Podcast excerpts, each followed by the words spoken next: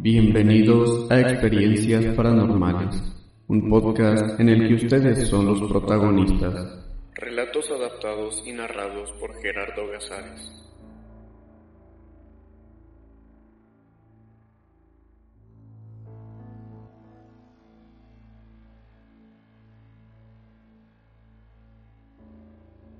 Bienvenidos a este segundo episodio de Experiencias Paranormales. En esta ocasión les quiero presentar varios relatos que aunque son breves son muy interesantes y que probablemente a muchos de ustedes también les han ocurrido. Empecemos. La muñeca, historia basada en una experiencia anónima. Esta es una historia de la que no solemos hablar ya que fue algo que nos marcó a mi hermana y a mí. Nos solían comprar las mismas cosas como si fuéramos gemelas, aunque nada lo somos. Nuestros papás en una ocasión nos compraron unos muñecos bebés. Mi hermana se quedó con la mujer y yo con el hombre. Yo no solía jugar mucho con ellos, ya que yo era más de jugar al aire libre, cosa contraria con mi hermana, ya que ella tuvo un fuerte apego con su muñeca.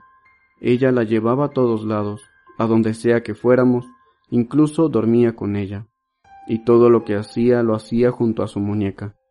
Para nosotros esto era normal, pero después de una visita con mis tíos, empezamos a fijarnos más en el comportamiento de mi hermana con la muñeca. Mi tío, al ver que la muñeca era un tanto extraña físicamente, le quitó la ropa que traía, y resulta ser que la cara, las manos y los pies de la muñeca efectivamente eran de un bebé, pero los brazos eran como de un hombre mayor, las piernas como las de una mujer, y al quitarle el gorrito la cabeza estaba tan arrugada como la de un anciano. Esto se nos hizo muy extraño, por lo que mi mamá trató de hacer que mi hermana dejara un poco esa muñeca. Lo extraño era que dejábamos la muñeca sobre nuestro armario, y en la mañana ya estaba mi hermana con la muñeca en la cama. Y para aclarar, ella no era sonámbula. Después de que esto se volviera muy recurrente, empezamos a meter a la muñeca en las gavetas del armario por las noches, y nuevamente amanecía en la cama con mi hermana. Después intentamos sacarla de la habitación y para nuestra sorpresa nuevamente amanecía con mi hermana. Empezamos a creer que era mi hermana quien la iba a traer por la noche, así que decidimos sacar la muñeca al patio y extrañamente aparecía en la cama de mi hermana otra vez al amanecer. Esa situación ya se había vuelto muy extraña, por lo que decidimos meter a la muñeca en la cocina, la cocina es la única parte de la casa que cuenta con puerta individual, es decir, que no se conecta ni a la sala ni a las habitaciones de la casa, ya que para ir a la cocina se tiene que salir al patio.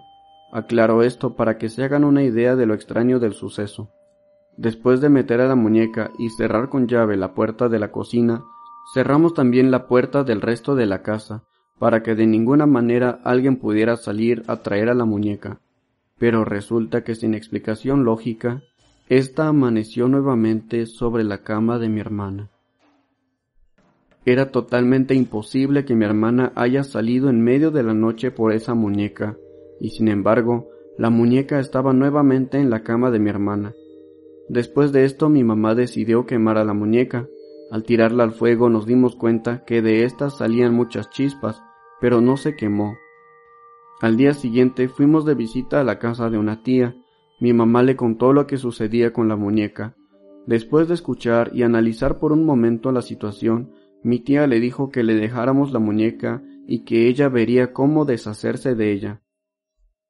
Esa noche mi hermana no pudo dormir porque claramente era tanto el apego y afecto que ella sentía por esa muñeca. Ese no sería el final, ya que después de eso mi hermana y yo nos despertábamos durante la madrugada llorando y corríamos a la habitación de nuestros padres porque teníamos pesadillas todas las noches. Al hacerse esto muy frecuente y al ser mi familia muy católica y muy creyente, mi madre decidió ir a pedir un poco de agua bendita a la iglesia. Ella echó el agua bendita por toda la casa y obviamente rezaba por nosotras.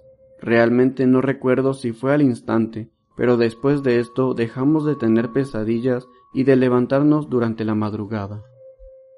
Hasta la fecha no sabemos realmente el porqué de todo lo que sucedió, tampoco sabemos por qué solo sucedió con la muñeca de mi hermana y no con el mío también. Tampoco puedo decirles qué hizo mi tía con ella, ya que nunca nos lo dijeron, aunque para ser sincera no me gustaría saber en absoluto nada acerca de esa muñeca.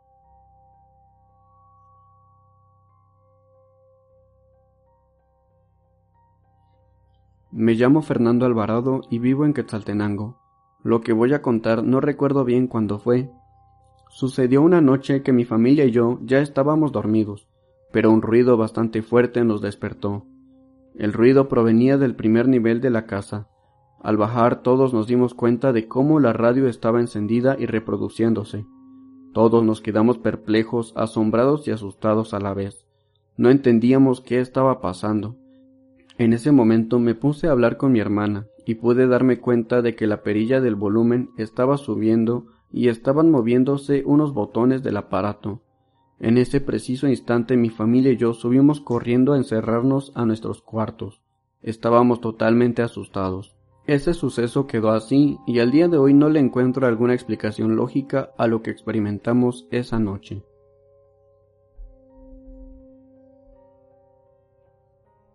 Este breve relato nos lo comparte José Ventura. Una vez mi abuelo salió con varios amigos en la noche. En una calle vieron a una mujer con vestido blanco que se miraba muy atractiva. Todos quedaron muy asombrados con los atributos de la mujer. Cuando el carro pasó al lado de esta mujer, uno de sus amigos que iba con él en el carro bajó el vidrio y le lanzó un piropo. Todos se asustaron cuando ella volteó.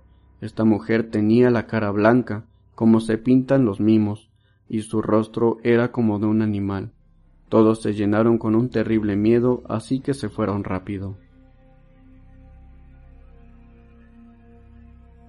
La siguiente es una experiencia que nos ha compartido un anónimo. Esto me sucedió el 6 de septiembre del año 2015 cuando tenía 15 años. Eran las 3 de la madrugada y me había levantado de mi cama para ir al baño. Cabe mencionar que el baño se encuentra cruzando la sala de estar. Salí de mi cuarto y me dirigía al baño. Nada raro para ese momento, pero cuando pasé enfrente de la sala, comencé a escuchar ruidos. Parecía como si estuvieran moviendo las sillas y la mesa. La luz estaba apagada, pero en ese momento no le presté mayor importancia. Regresando del baño, cuando pasé por la sala, pude observar en el sillón la silueta de una osa acostada.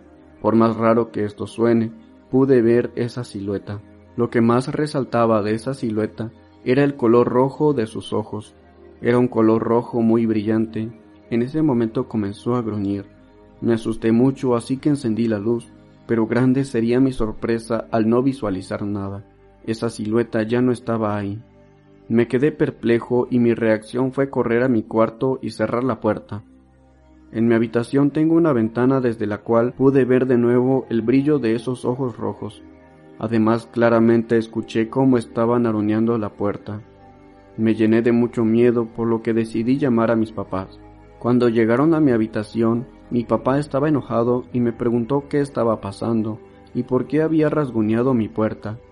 Les conté lo que había sucedido y yo estaba tan asustado que esa noche dormí con ellos en su habitación. Cuando amaneció, todos ya estábamos despiertos y escuchábamos cómo estaban tocando puerta por puerta. Tomamos valor, salimos de la habitación para ver qué pasaba y para nuestra sorpresa hallamos los muebles volteados y los sillones habían cambiado de lugar. Este ha sido mi relato. Hasta el día de hoy me pregunto qué habrá pasado esa madrugada.